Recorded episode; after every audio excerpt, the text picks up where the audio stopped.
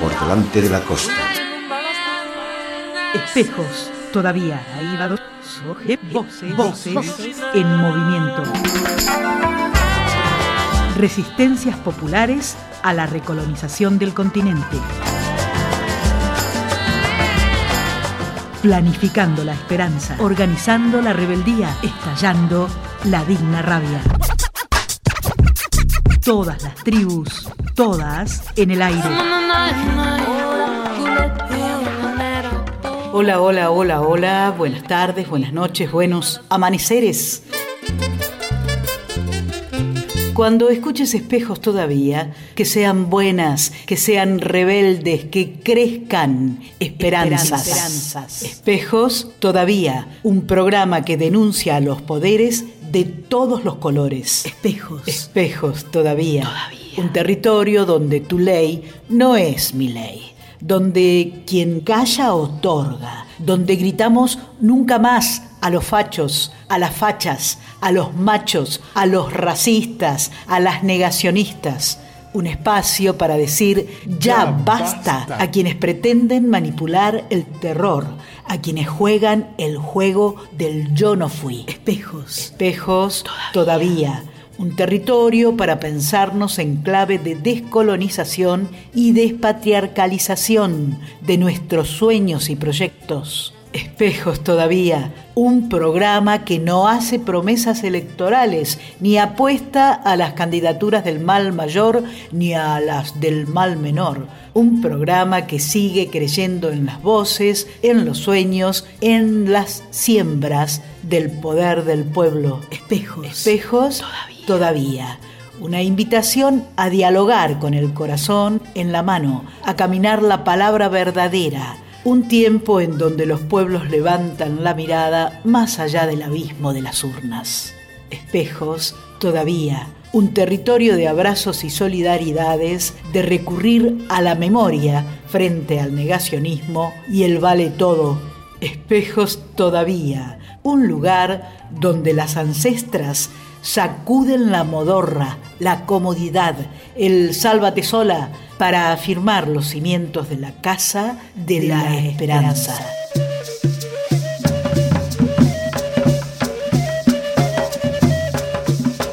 Pueden bajar este y también programas anteriores o simplemente escucharlos en nuestra página www.espejostodavía.blogspot.com.ar. Espejos todavía es un programa realizado por el equipo de educación popular Pañuelos en Rebeldía, el Centro de Investigación e Información de los Movimientos Sociales Latinoamericanos y FM La Tribu. Cuenta con el apoyo de la Fundación Rosa Luxemburgo de Alemania. Producción general Claudia Corol, Liliana Daunes, Lisa Bull, Aníbal Mosquera y Natalia Di Marco. Conducción, Claudia Corol y Liliana Daunes. tienen que pasar cosas muy fuertes para que tengas ganas de cantar. No te puedes quedar indiferente cuando esas cosas las puedes sacar. Con tantos sin razones en el mundo, con tanta burocracia demencial que ampara su poder en tu silencio y en tu impotencia vive su maldad. La ley del miedo, de yo no fui, la ley que reina y que tortura tu vivir. La ley del miedo, de yo no fui, la ley que reina y que tortura tu vivir. Este cuento que te cuento nació del miedo un miedo que creció en las paredes cimentadas sobre el individualismo, la desesperanza, el virus del olvido. Primero fue el miedo lógico a la represión y el miedo después a la impunidad. Fue el miedo a las heridas que quedaron como cicatrices en los cuerpos arrasados. En tiempos de pandemia se multiplicó el miedo a la enfermedad, el miedo a la muerte y el miedo incluso a la vida el neoliberalismo sembró el miedo a la soledad, el miedo a la oscuridad y a la mucha luz, el miedo impuesto al fracaso, el miedo desordenado al desamor que nos inhibe de amar con plenitud. La cultura arrasadora del sálvese quien pueda nos agregó el miedo a no entender y a entender demasiado, el miedo a la debilidad de no poder y el miedo al poder, el miedo a la resignación y el miedo a triunfos bizarros. Ahora el mundo plagado de miedos ruge, de rabia, de indignación y de impotencia. Se levantan las olas de miedo en el mar que no quiere vestirse de petróleo, en la humanidad destrozada en Gaza, en la crueldad que no sabemos cómo detener. Pero el miedo es la voz que nos ordena y disciplina. Y frente a eso nos queda la rebelión de perder el miedo, de mirarlo a los ojos, de reconocer en él nuestras posibles cosechas de imposibles. Perder el miedo, que no hablemos con su lenguaje, que no nos paralice su fuerza irracional, perder el miedo como única manera de decir nuestra palabra verdadera y de vivir, amar, hasta vencer los fantasmas, hasta que todo vuelva a colocarse en modo de horizonte que nos invita a caminar, hasta que caminemos sobre las huellas de nuestras madres, treinta mil veces dibujadas en nuestra historia colectiva y en nuestras victorias cotidianas.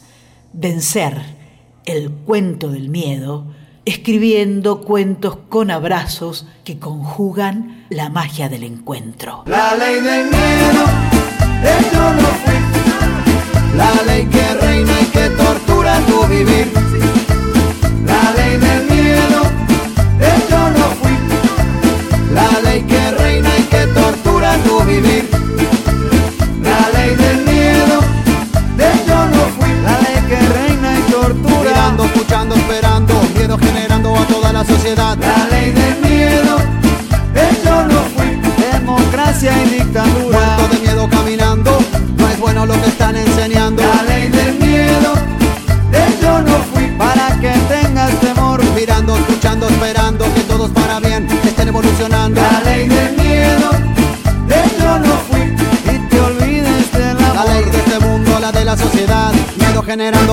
humanidad. Compartíamos un texto de la compita Claudia Corol y es la invitación de Espejos Todavía para pensar en estos días en que nos ponen contra las cuerdas ante la rabia provocada por el nuevo genocidio que se perpetra contra el pueblo palestino. Y también queremos compartir el texto publicado en estos días por cientos de organizaciones feministas del mundo, el Manifiesto Feminista por Palestina.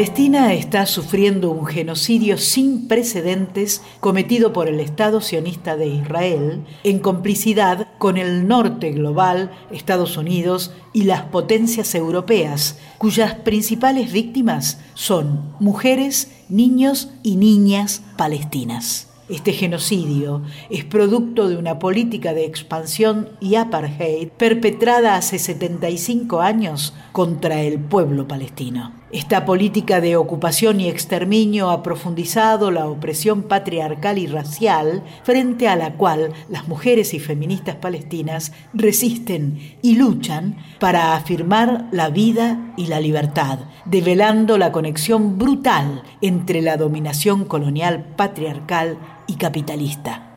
Asimismo, esta política de colonización y expansión israelí ha traspasado las fronteras de Palestina y amenaza también a los territorios de Abiayala a través de la masiva venta de armas de guerra que son utilizadas contra manifestantes de toda Latinoamérica y a través de la instalación de empresas que destruyen nuestros ecosistemas y despojan nuestros territorios, como la empresa nacional israelí Mekorot No nos quedaremos en silencio mientras se destruye la vida frente a nuestros ojos.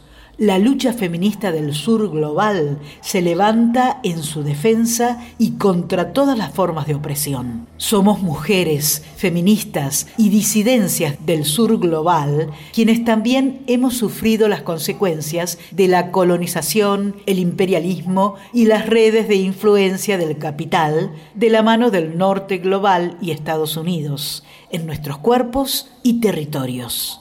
No es casualidad que los estados europeos que hoy patrocinan el exterminio en Gaza llevan avalando el genocidio sistemático de miles de personas migrantes provenientes del sur global que, consecuencia de las criminales políticas imperialistas, cruzan hacia las costas europeas. Desde el 2014 hasta ahora, más de 28.000 personas han perdido la vida en el Mediterráneo y por otro lado, la política migratoria estadounidense se construye a costa de la ruta migratoria terrestre más peligrosa del mundo. Frente a esto, nosotras y nosotres decimos fuerte y claro, las vidas migrantes importan, las vidas palestinas importan.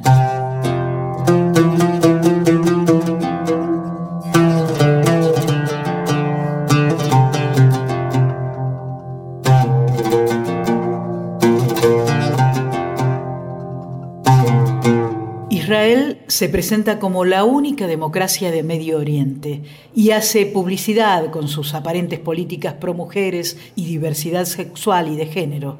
Sin embargo, mientras lava su imagen con nuestras luchas y deseos, asesina a mujeres, disidencias e infancias palestinas y refuerza la opresión patriarcal en todos los territorios de Palestina ocupada. La resistencia de las mujeres palestinas se dirige contra la opresión patriarcal tanto dentro como fuera de Palestina. No obstante, frente a la política de colonización expansionista israelí, esta lucha contra el patriarcado se levanta también contra la brutalidad del colonialismo y ocupación, porque la afirmación de la vida y libertad de las mujeres, lesbianas, travestis, trans y no binarias es también la lucha contra todo tipo de violencias y dominación.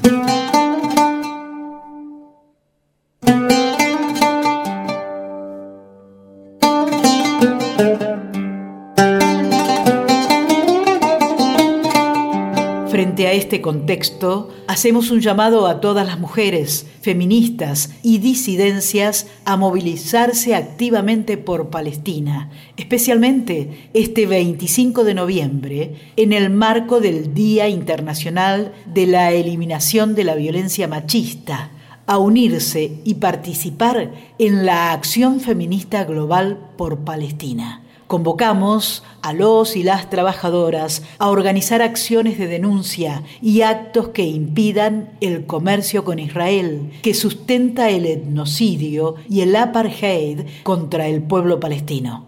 Finalmente, a los pueblos del mundo a impulsar en sus territorios el reclamo por el cese inmediato del fuego en Gaza y contra todas las violencias que se ejercen en todo territorio palestino.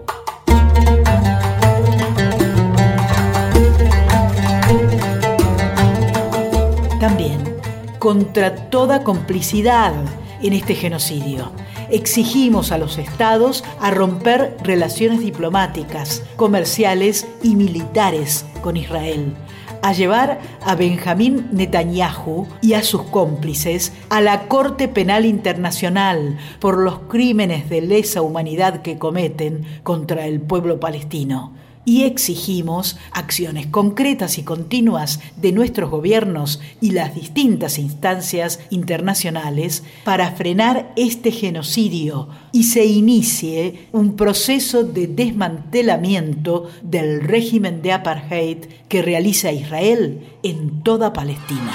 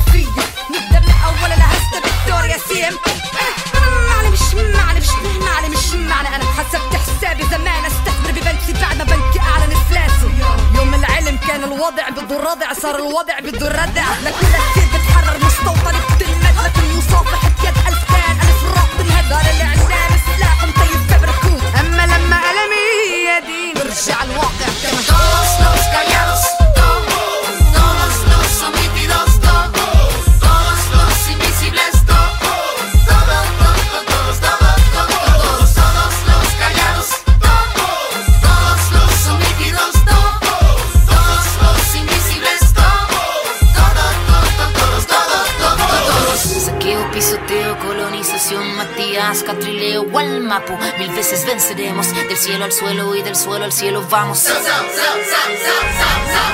Caballito blanco, vuelve pa' tu pueblo No te tenemos miedo, tenemos vida y fuego. Fuego nuestras manos, fuego nuestros ojos. Tenemos tanta vida y esta fuerza color rojo La niña María no quiere tu castigo. Se va a liberar con el suelo palestino. Somos africanos, latinoamericanos. Somos este sur y juntamos nuestras manos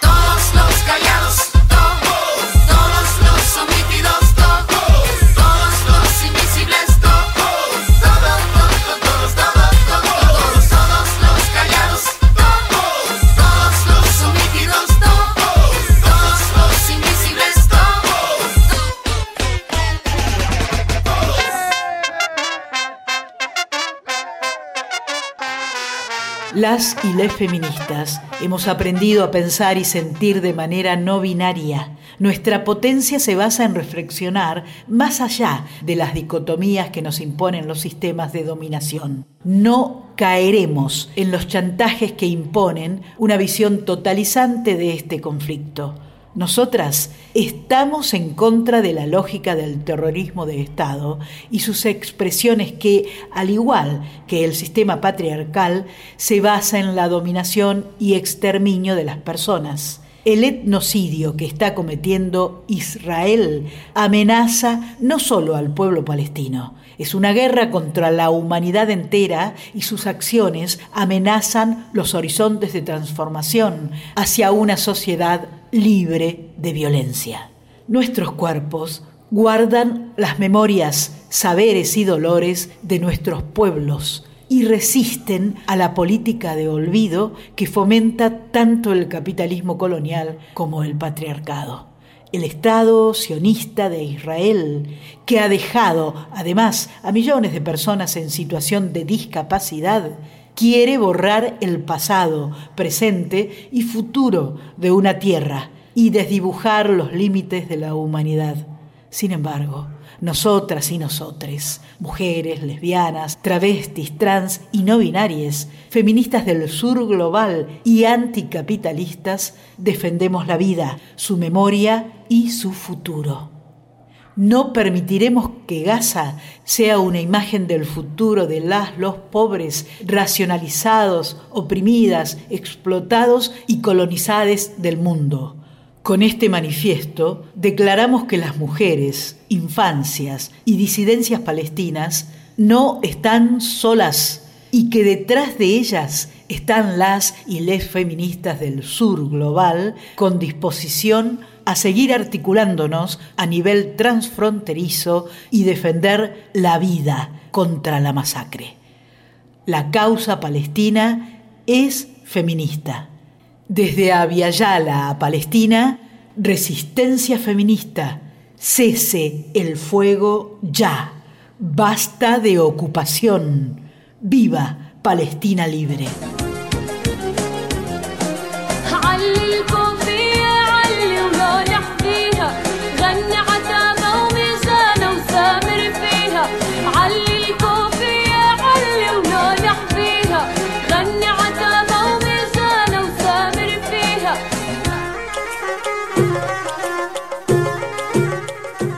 Compartíamos el comunicado feminista promovido como acción global, difundido en Plaza de Mayo y también en nuestro encuentro virtual mundial con la presencia de mujeres de Palestina, de Irán, de Kurdistán y de otros territorios.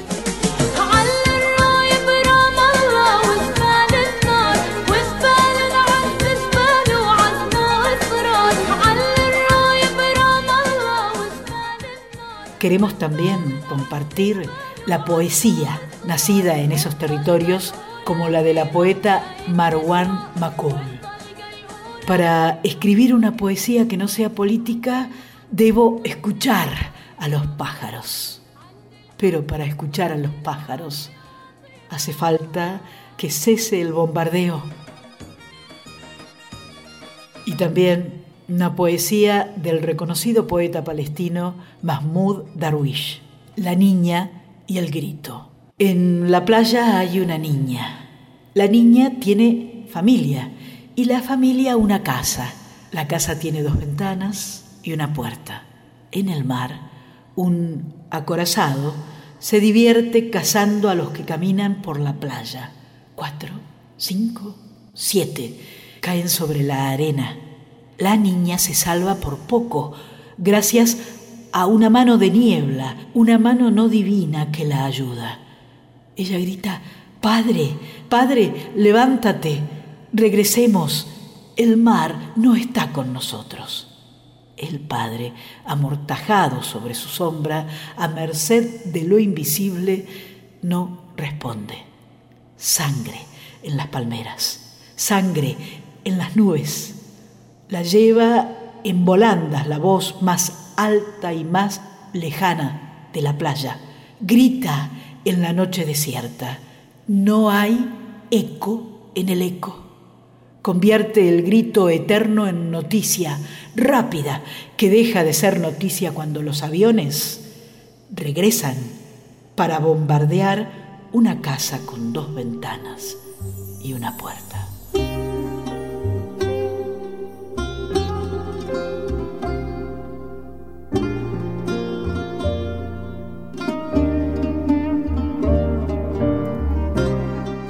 desde espejos todavía, gritamos alto a la masacre, saquen sus bombas y sus armas de territorio palestino.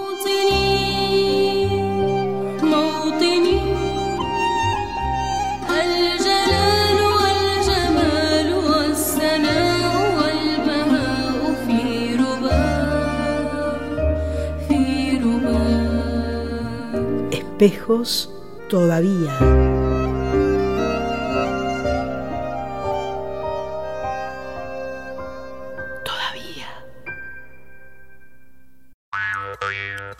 Hoy en Espejos todavía enlazamos nuestras luchas, voces del encuentro plurinacional de educadoras y educadores populares.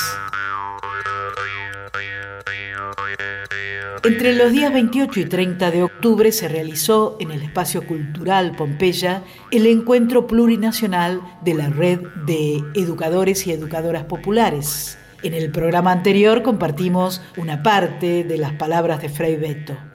Hoy vamos a continuar compartiendo algunos fragmentos de los análisis sobre la situación actual realizado en estas jornadas. Traemos primero la voz de Raúl Godoy, trabajador de la fábrica sin patrones de Sanón, de Fa Sin Pat. Tenemos un país devastado por la inflación y por una crisis social, política y económica enorme también. Estamos en, un- en- en una situación, en una coyuntura donde tenemos casi el 60% de las infancias por debajo del límite de la pobreza. Y es una realidad. Más del 140% de inflación y es una realidad. Hay una dualidad. Hay gente que puede, aún hoy, en esta coyuntura estar, pero la mayoría no. Y eso es lo que tenemos que empezar a ver.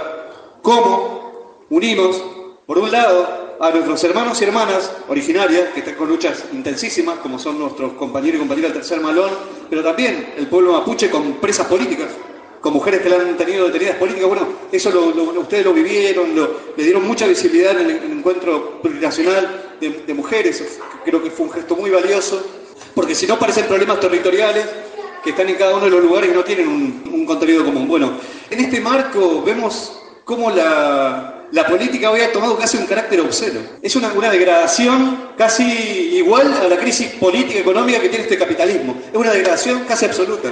Y esto no es política, esto, esto es basura.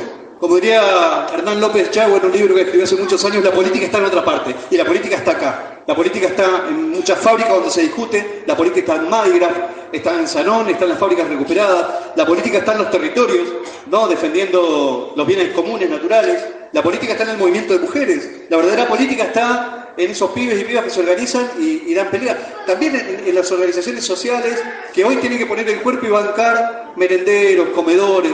Hay un escenario corrido a la derecha, claramente, categóricamente, porque se habló mucho en nombre de la izquierda, se hicieron muchas tropelías. En nombre de la izquierda se fue entregando cada uno de los derechos.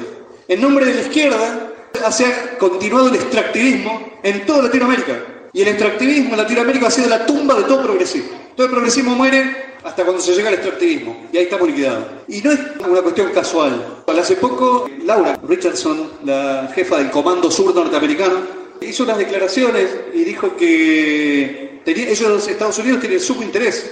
Por ejemplo, en tres lugares acá regionales. El Triángulo del Litio, Vaca Muerta y el acuífero del Guaraní, con la segunda reserva de agua dulce de- del mundo. Esos lugares no pueden ser ajenos a la clase trabajadora, no pueden ser ajenos a la izquierda, no pueden ser eh, ajena a la izquierda revolucionaria. Tampoco nosotros queremos resignar a dar batalla. Porque uno podría decir, eso es todo una porquería, entonces dejar que le quemen la cabeza, que le envenenen la conciencia a todos los pibes, pibas, los laburantes de todo el país y que se escuche la única voz, pareciera que fuera de política, de estos tipos. Yo creo que lo peor que nos puede pasar es educar a las nuevas generaciones que la política es esto. Y la política es, es lo que hay. Y bueno, y el mal menor. Y de mal menor en mal menor nos van arrastrando hasta esta situación. Entonces, claro, para muchos pibes, ¿no? Y yo creo que desde un sector, entre comillas, del progresismo, le dicen a los pibes, mirá, nos vienen a quitar los derechos, nos vienen a quitar los derechos y los pibes dicen, ¿qué derecho me hablas? Muchos pibes que no tienen absolutamente nada, pero de verdad. Esto no puede ser eslogan, o sea, tienen que ser elementos de análisis para hacer una construcción. Acá surja el gobierno que surja después de balotaje, eh, compañeros, compañeras, estamos en la agenda de Estados Unidos, la agenda del extractivismo está acá arriba, la agenda de seguir sacando derechos y recortar está acá arriba. Si uno parte de la base de que los dictámenes van a ser los que tienen que salir condicionados por el Fondo Monetario Internacional, a- obviamente sabemos de qué presupuesto estamos hablando las próximas semanas, ¿está bien? Eso lo que nos obliga a nosotros es justamente a, a redoblar, incluso con compañeros, compañeras, todas las formas de articulación posible. Y de nuestra apuesta es a la clase obrera siempre, y no es por un problema de dogmático o que separamos clase obrera de los distintos movimientos, o sea, todo lo contrario. Por ejemplo, nosotros, donde tuvimos la posibilidad en Sanón, hace más de 20 años, cuando ocupamos la fábrica y la pusimos a producir, no nos encerramos en una cooperativa a ver qué mejor producción hacíamos. Abrimos la fábrica para que entren nuestros compañeros y compañeras de los distintos movimientos piqueteros y que los pibes y pibas que jamás habían tenido la oportunidad de entrar a laburar aprendieran el oficio. De electricista, de esmaltador, de matricero, de igual a igual colectivamente, con los mismos derechos y las mismas obligaciones. Entonces, eso de qué era, le solucionaba la vida a mucha gente, no, pero simbólicamente es muy fuerte. Simbólicamente es cómo pensar la organización de la producción de abajo para arriba en forma democrática y pensada socialmente y no en forma capitalista. De alguna manera ese fue un pequeño laboratorio para nosotros, articulamos con nuestros hermanos y hermanas mapuche. Ustedes saben, cuando nosotros ocupamos la fábrica, la pusimos produciendo, dijeron, ustedes son delincuentes, usurpadores, órdenes de desalojo. Chao. Bueno, obviamente todo el resto, nadie nos vendía un repuesto, nadie nos vendía un insumo para poder laburar. Y uno de los primeros que se acercaron a ofrecer fue la Confederación Mapuche de Neuquén, que ofrecieron y dijeron, acá están nuestros territorios, acá están las arcillas para que puedan laburar. Y como acto de desagravio, hicimos el modelo mapuche entre Sanón. Porque la fábrica era de un tano, un italiano, y, todos los nombres de los cerámicos eran tanos. Entonces, absolutamente colonizados. ¿no? Bueno, empezamos a, a hacer ese proceso de descolonización y de reivindicación de los derechos territoriales. Entonces, muchos nos dicen, ¿qué tienen que ver ustedes, los laburantes, con los mapuches? Mucho que ver. Nuestros pueblos preexistentes son parte fundamental también a la hora de pensar, y sobre todo en toda Latinoamérica, ¿no? El rol que han jugado en Ecuador, el mismo Chile, en muchos lugares. Bueno, acá también. Y finalizaba su intervención Raúl Godoy, dirigente de FASINPAT. a esta fuerza de derecha, a la derecha que se organiza y empieza a getorear y empieza a levantar la voz, se tiene que construir una izquierda revolucionaria fuerte que le hable de igual a igual y que le dé a los pibes y pibas de los barrios, de los lugares de trabajo, una perspectiva diferente. El compañero decía, bueno, claro, que no sean cosas que se hable de la revolución. No, hay que hablar de cosas concretas. Por ejemplo, el reparto de las horas de trabajo entre todas las manos disponibles. Basta, los medios de producción tienen que salir de un puñado de capitalistas que se enriquecen, nos parasitan en el laburo y saquean absolutamente todos nuestros bienes comunes naturales. Empecemos a hablar claro. Reparto de la hora de trabajo, jornada la- laboral de seis horas. Nosotros decíamos nacionalización del comercio exterior. Por ejemplo, todo tiene que estar concentrado. ¿Por qué nuestros alimentos se van? Cuando empezamos a profundizar en esto, es, es brutal. Yo no sé si ustedes saben, supongo que sí, que pero por ejemplo las leyes argentinas hacen que de la minería, de todo lo que se produce, se, se explota en, en términos de minería en nuestro país, solamente las empresas están obligadas a dejar el 3% de lo que declaran las empresas en boca de mina, por ejemplo. Saqueo es un afano absoluto. ¿Cuándo vas a levantar cabeza así? En términos del petróleo, vaca muerta, la segunda reserva mundial de gas y petróleo, el 8, entre el 8 y el 12% dejan, de lo que ellos declaran, con cuentas offshore. Y esos proyectos fueron a Neuquén, discúlpeme decirlo también, no, no lo puso Macri eso, ni Dualde ni Milei. Fue un proyecto de Cristina Fernández de Kirchner, que cayó a libro cerrado, y lo impusieron a palos. Nos reprimieron, yo en ese momento fui diputado, después volví a laburar a la fábrica, pero fue con represión. Y ahí estuvimos con nuestros hermanos y hermanas mapuche, resistiendo durante ocho horas. Un profesor universitario recibió un balazo de, plomo en, el, en el pulmón, sobrevivió, tuvo la suerte de, no lo mataron, pero anduvo ahí. Ocho horas de represión y ahí se impuso Chevron. Y hoy van todos, entre comillas, del arco nacional y popular, aplaudir la cañería que sale para acá. ¿Cuánto vamos a retroceder? ¿Cuánto más mal menor querés para darte cuenta que no va por este, lado, por eso puede ser hoy plantar en minoría, pero esas minorías intensas son las que valen para adelante porque tenemos que educar nuevas generaciones en, sacarnos de encima esto de tener que agachar la cabeza una y otra vez, una y otra vez. Porque ¿saben qué? Mientras más agachamos la cabeza, más envalentonan, más envalentona la derecha y pide más, y pide más, y pide más.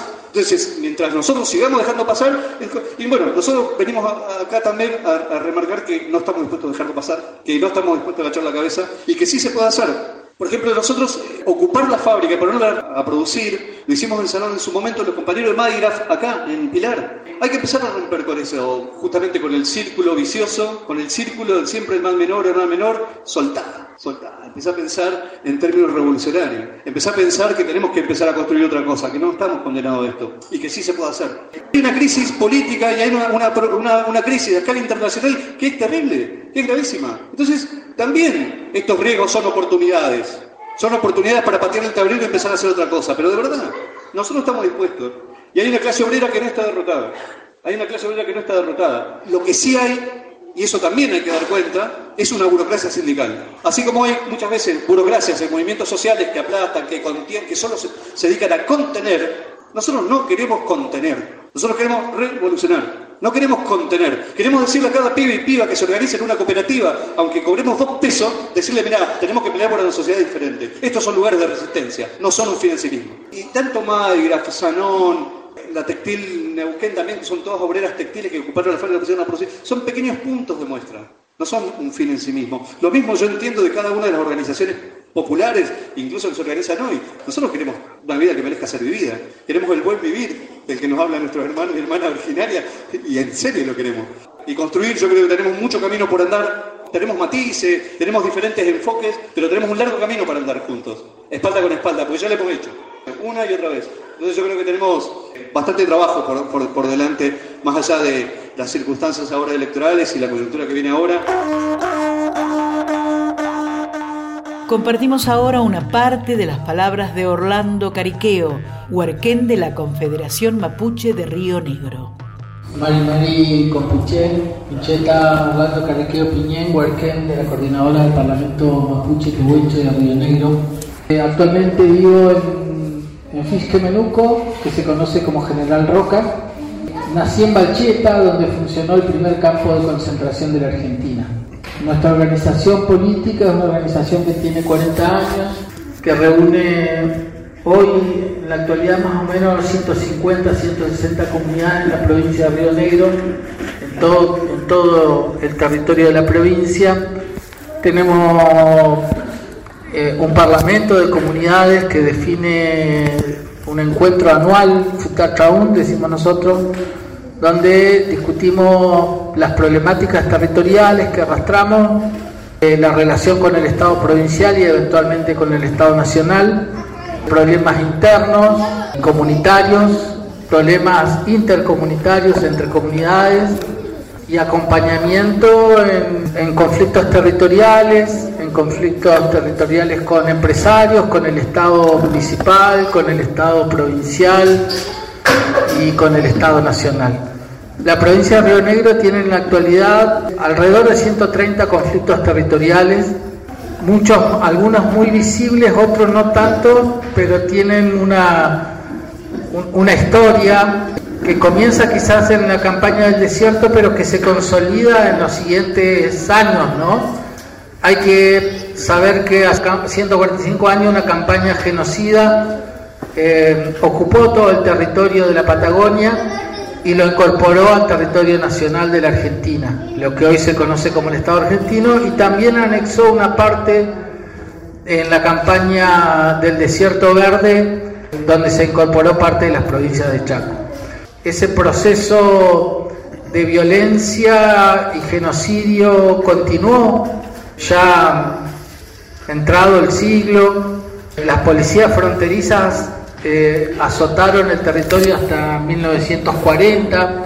1938 es la creación de Gendarmería Nacional, que es la fuerza que sigue impulsando y un poco más adelante la Policía de Territorio, eh, porque toda la Patagonia hasta 1957, 1958 eran territorios nacionales que dependían de Buenos Aires y tenían esa particularidad. A partir del reconocimiento de la provincialización, todas esas provincias de la Patagonia tienen 70 años, los procesos también históricos diferentes y políticos marcan una diferencia en la relación con las comunidades, mientras Neuquén apenas se realizó como provincia, incluyó a las comunidades mapuches presentes en su territorio, la provincia de Río Negro tuvo una historia que continuó igual que después de la policía fronteriza.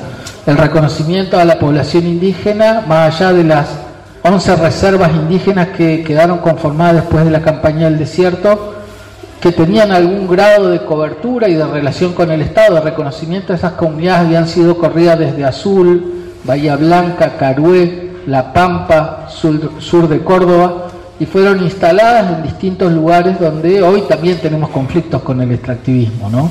Parte de esas comunidades hoy, en la actualidad, tienen conflictos con el extractivismo. También nos decía Orlando Cariqueo. A partir de, de la vuelta a la democracia y con las crisis económicas, la población mapuche eh, que estaba por fuera de esas reservas, porque había habido un, un proceso de dispersión, el Estado a las únicas comunidades que reconocía era esa que había dejado después de la campaña del desierto y la población mapuche que habitaba el territorio estaba obligada a separarse, ¿no? a dispersarse.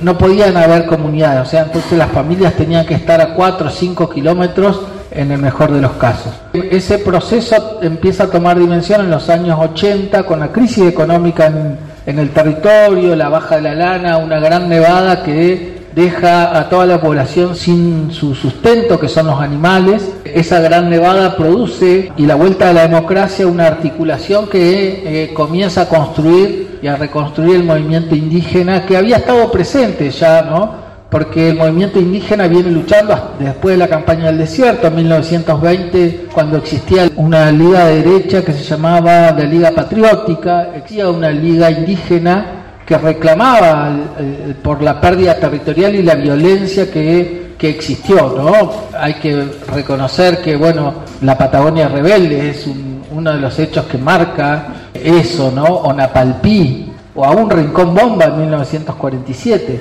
Son violencias que eh, estaban naturalizadas y que de hecho hasta hoy están naturalizadas, ¿no? Porque una de las demandas centrales que tenemos como organización y como pueblo es discutir el reconocimiento de un genocidio fundante del Estado que hace a la identidad de la Argentina, ¿no? Porque hay un discurso predominante que la sociedad argentina viene de los barcos. Y eso claramente no es así, ¿no? Pero sí hay procesos históricos que determinan una situación diferente a otros países y esto se ve reflejado en las discusiones sociales de hoy, ¿no? Entonces, eh, en primera instancia, un, un- breve reconto histórico porque es necesario para entender la dim- dimensión de las problemáticas territoriales que tenemos hoy.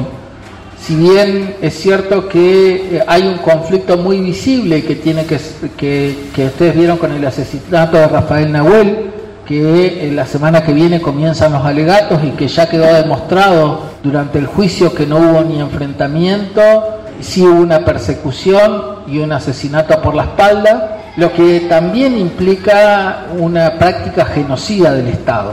Cuando un Estado en cualquier parte del mundo ataca a una comunidad indígena, sea con una orden judicial, sea con su fuerza de seguridad, está cometiendo un delito. Y eso es un delito de lesa humanidad. Para nosotros es algo que tiene que investigarse, que tiene que continuar. De hecho, la carátula de ese asesinato es eh, exceso de la legítima defensa, porque eh, la prefectura en, en aquel principio declaró que había habido un enfrentamiento y la ministra de aquel entonces, Patricia Bullrich, le dio carácter de verdad. Hoy esperamos que en el ámbito del juicio que se está llevando se pueda revertir no solo la carátula, sino que ampliar la lista de acusados porque creo que hay un trasfondo y un escenario que se daba en el 2017 y que claramente buscaba poner un freno a las reivindicaciones territoriales que el pueblo mapuche tehuelche viene dando desde los años 80. Las reivindicaciones territoriales son un proceso que se vienen dando hace muchos años en todo el territorio de la provincia de Río Negro y es un proceso, por supuesto, muy complejo, ¿no? muy complejo en la resolución, muy complejo en la respuesta del Estado y muy complejo en el sostenimiento de, estos, de estos conflictos. El año pasado nosotros tuvimos no solo el desalojo de la Lafkenwinkul, en lo que nosotros denominamos un, proceso similar a lo, una reversión a la campaña del desierto, pero habíamos tenido otros antecedentes otros conflictos territoriales como que en Quentreu, donde la ministra de Seguridad de la provincia había autorizado el ingreso de los sicarios, un dron de la policía había sobrevolado cinco minutos antes del ataque y ese dron está desaparecido. ¿no? Existe di- distintas violencias del Estado que están presentes en un, en un gobierno provincial como el de Arabela Carreras que ha tenido un racismo evidente y una violencia institucional marcada y un discurso antimapuche como no se veía hace mucho tiempo ¿no? para, para un gobierno provincial, sobre todo en la Patagonia, donde la mayoría de la sociedad indígena, es mapuche, tehuelche, y eso se evidenció en las últimas elecciones. ¿no? Fue una candidata que fue a disputar el municipio de Bariloche y, y perdió, pero digo, el daño que causó en los cuatro años fue inconmensurable en la violencia, eh, en el racismo. Estamos compartiendo la palabra de Orlando Cariqueo, huarquén de la Confederación Mapuche de Río Negro. En ese asesinato una clara responsabilidad y un, y un modo que no se veía en, la- en esta parte, en el sur por lo menos, el uso de sicarios o de, de la zona liberada de la policía para, para que se permita eh, esto, ¿no? También tuvimos en el conflicto de Antual Albornoz a Natividad Antual, en un territorio que en el año 2007 se vendió a 97 centavos la hectárea. En el 2007 el precio de referencia del kilo de pan era 18 pesos, o sea que esa tierra se vendió a migajas de pan, ¿no? Migajas literal. Hubo una reivindicación territorial de la familia que venía haciendo uso territorial porque generalmente pasa que los turcos se quedaban con las tierras y después en las crisis o, o los mismos hijos dejaban despoblado el territorio y ahí la gente volvía. Ahí, ahí tenemos muchas situaciones de esas, de empresas que, que funcionaron durante la, durante la dictadura militar y después se fueron y la gente pudo volver y hoy tenemos conflictos ahí, por ejemplo eso en la costa del Colorado, Chelforó, ahí tenemos cuatro o cinco conflictos territoriales que tienen esa matriz. Una empresa creada en la dictadura del 76 que llegó, hizo un emprendimiento y después desapareció. Lo de Antual Albornoz fue tremendo porque ya había pasado que en Quentreu, donde la comunidad había estado rodeada 40 días por la policía y que habíamos hecho un campamento humanitario para buscar que haya diálogo con la provincia, lo cual se negó sistemáticamente. Otros conflictos como Inalef, los conflictos en Inalef, decía, todos conflictos donde, sobre todo los, conflictos territoriales, hay una identidad donde la mujer o la, la mujer o la somó mapuche, como decimos nosotros, es que está al frente de ese conflicto. Siempre históricamente ha sido así y las represalias vienen ahí, ¿no? En el conflicto de, de el Bolsón, ahí en Machina Ahogado, que es un- los, todos los conflictos en la zona cordillerana están atravesados eh, por la extranjerización de la tierra y por el negocio inmobiliario para emprendimientos. Las forestales también ha- han producido eh, esos conflictos. Hoy en la actualidad las amenazas es que van a violar a las mujeres y a las hijas. Eh, Catriel es un pueblo que viene desde la tribu de Cipriano Catriel. Se crea en 1899 una reserva, una colonia pastoril con quienes eran los que habían quedado de la tribu de Cipriano Catriel, ¿no? La tribu le decían en aquel momento una LOB. Y ahí llega una mujer, Viviana García, a cargo de la- las familias de la LOB y se instala ahí. Todas las comunidades que hay hoy en Catriel, que son alrededor de 10 o 12 comunidades en el, en el pueblo y en las periferias, vienen todas de esa, llegada, ¿no? Algunas quedaron rodeadas por el pueblo, como la comunidad Huenehuen, que soportó, ah, son ahí cinco mujeres, una falleció el año pasado, pero soportaron cinco intentos de desalojo en el pueblo, en una cuadra, porque les quedó una manzana, fue creciendo el pueblo, les obligaron a vender sus animales, ya no pudieron tener chivas y cada vez la rodearon y le achicaron la tierra. Y al último ya la querían desalojar. Bueno, eso el- la semana pasada, la anterior, el Superior Tribunal de Justicia aceptó el, el- el planteo de que hasta que no haya relevamiento no puede avanzar con el desalojo, haciendo efectivo lo que marca la ley 2660. Vamos a seguir compartiendo momentos del encuentro plurinacional de la red de educadores y educadoras populares. Junto al pueblo mapuche gritamos Marichihueu, diez veces venceremos.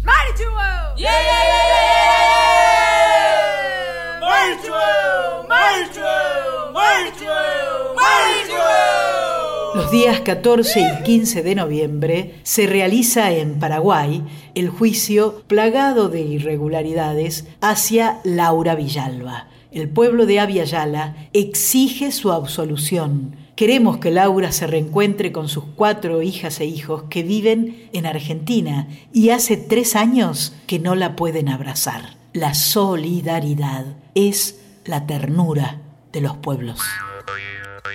Espejos todavía. todavía.